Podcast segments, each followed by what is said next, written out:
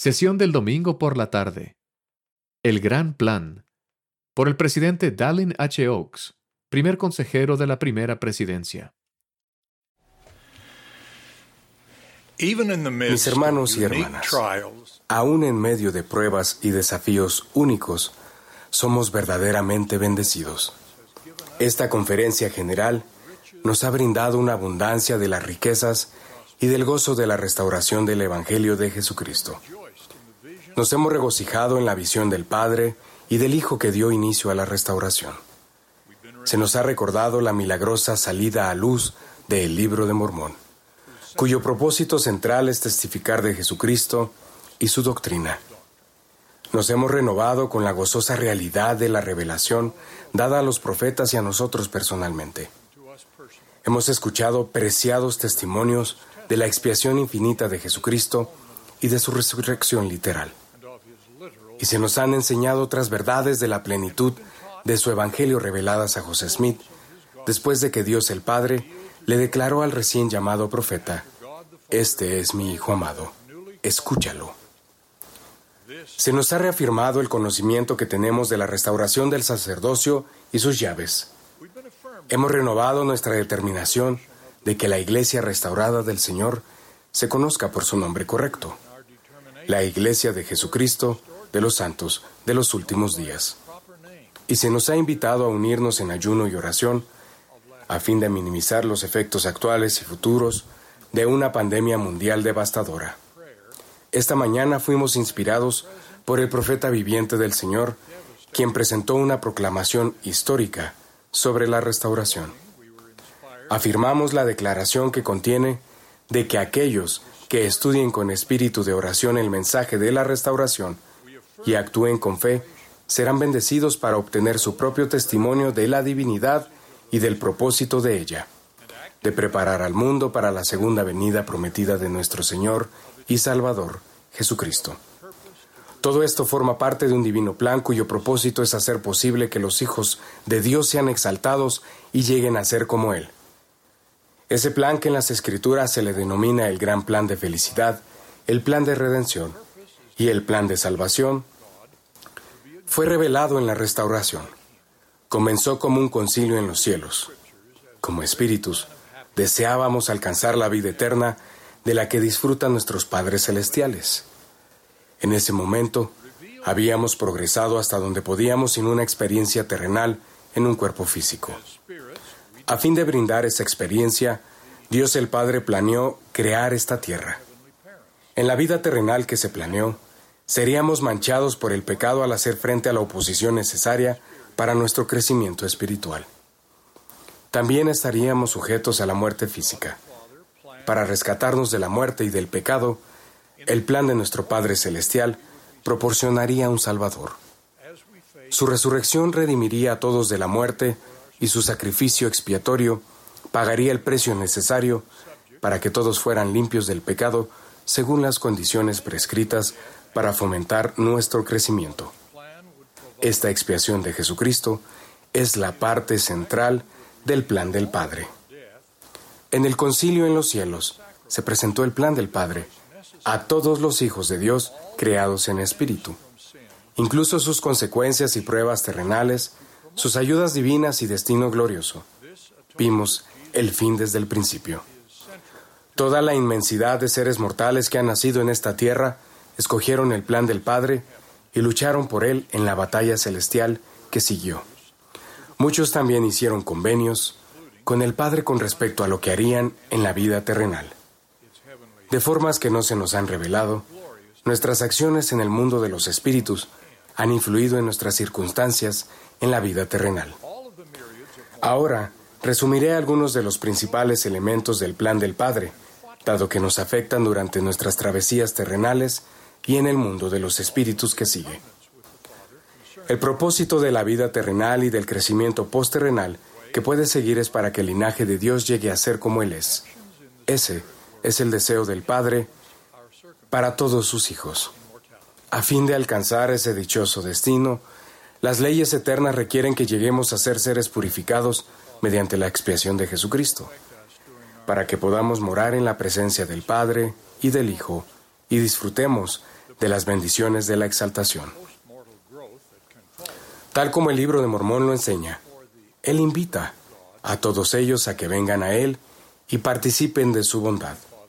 Y a nadie de los que vienen a Él desecha, sean negros o blancos, esclavos o libres, varones o mujeres, y se acuerda de los paganos, y todos son iguales ante Dios.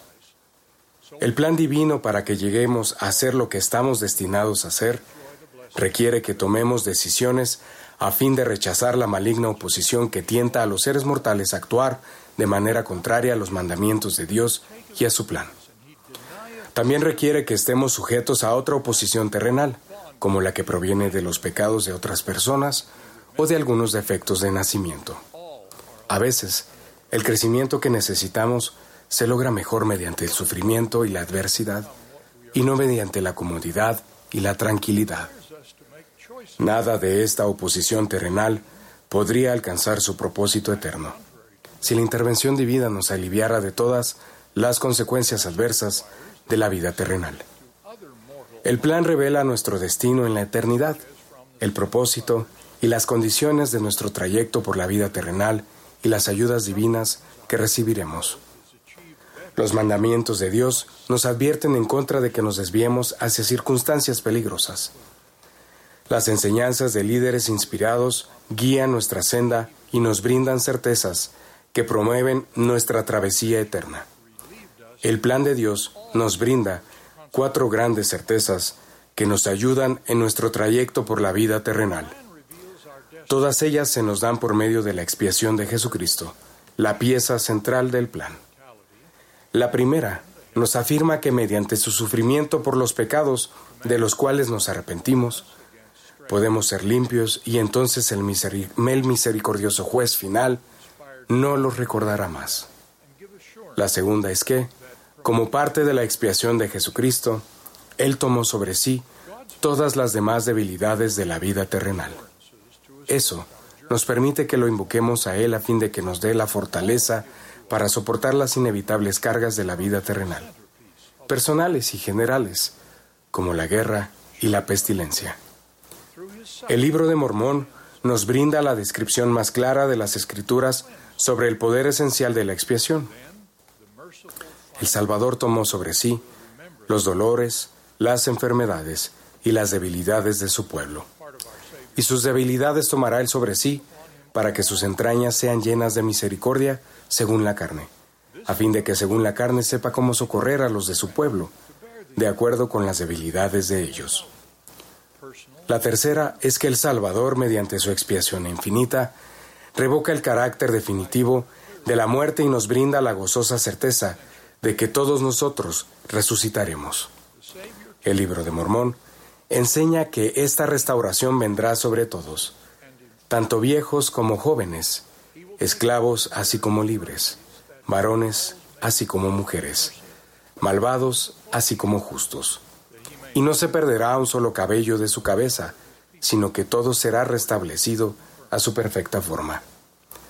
Celebramos la realidad de la resurrección en esta época de Pascua.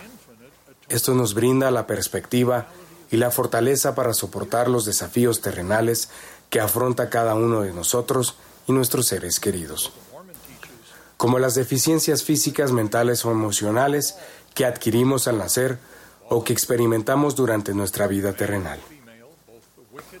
Gracias a la resurrección, sabemos que esas deficiencias de la vida terrenal son solamente temporales.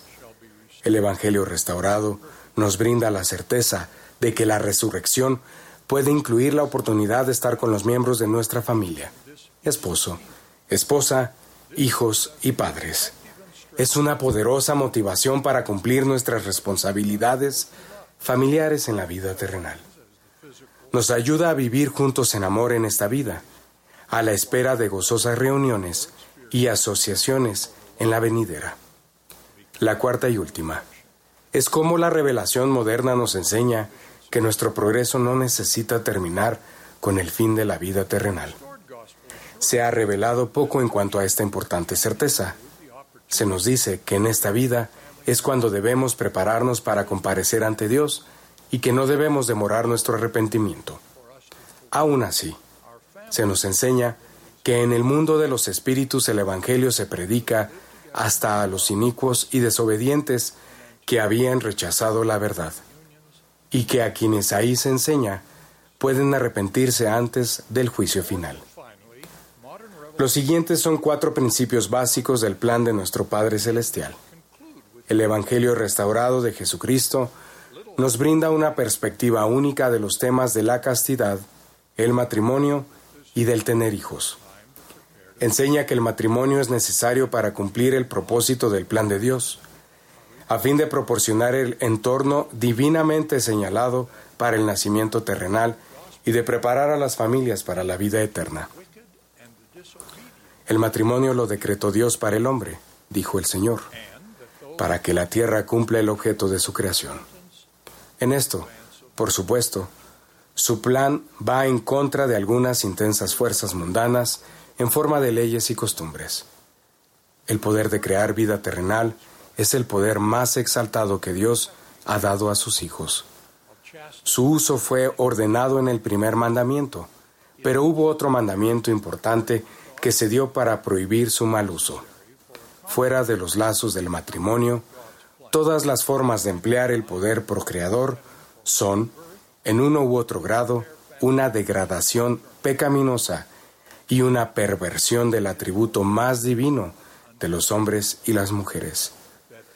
El énfasis que el Evangelio restaurado pone en esta ley de castidad se debe al propósito de nuestros poderes de procreación en el cumplimiento del plan de Dios. ¿Y luego qué?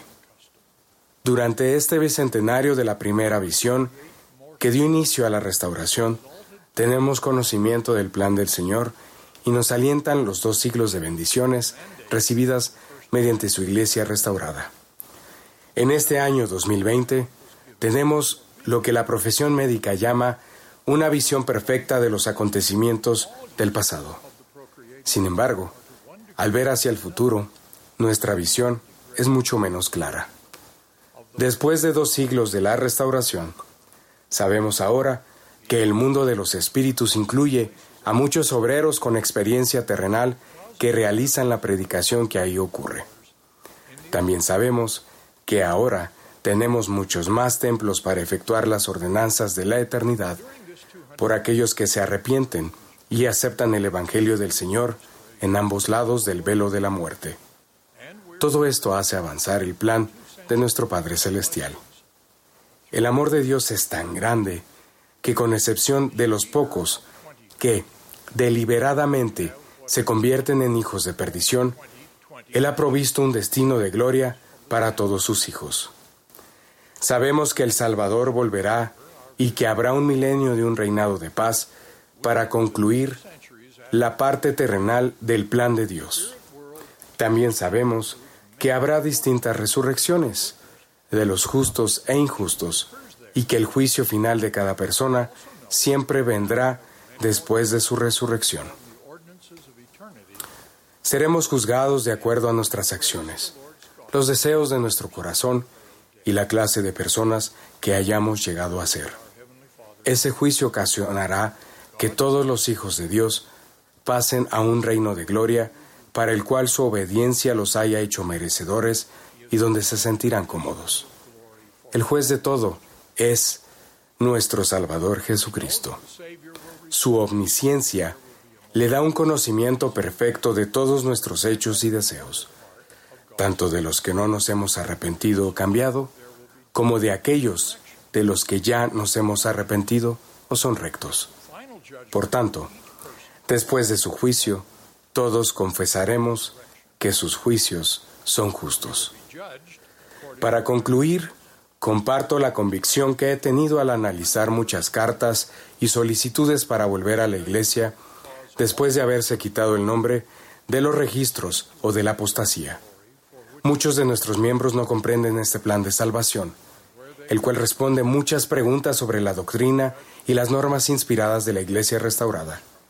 Los que conocemos el plan de Dios y hemos hecho convenio de participar, tenemos la clara responsabilidad de enseñar estas verdades y hacer todo lo que podamos para mostrarlas a otras personas y en nuestras propias circunstancias en la vida terrenal. Testifico de Jesucristo nuestro Salvador y Redentor, quien lo hace todo posible. En el nombre de Jesucristo. Amén. And by reviewing many requests to return to the church after name removal or apostasy. Many of our members do not fully understand this plan of salvation, which answers most questions about the doctrine and inspired policies of the restored church. We who know God's plan and who have covenanted to participate have a clear responsibility to teach these truths and do all that we can to further them for others and in our own circumstances in mortality. I testify of Jesus Christ, our Savior and Redeemer, who makes it all possible. In the name of Jesus Christ, amen.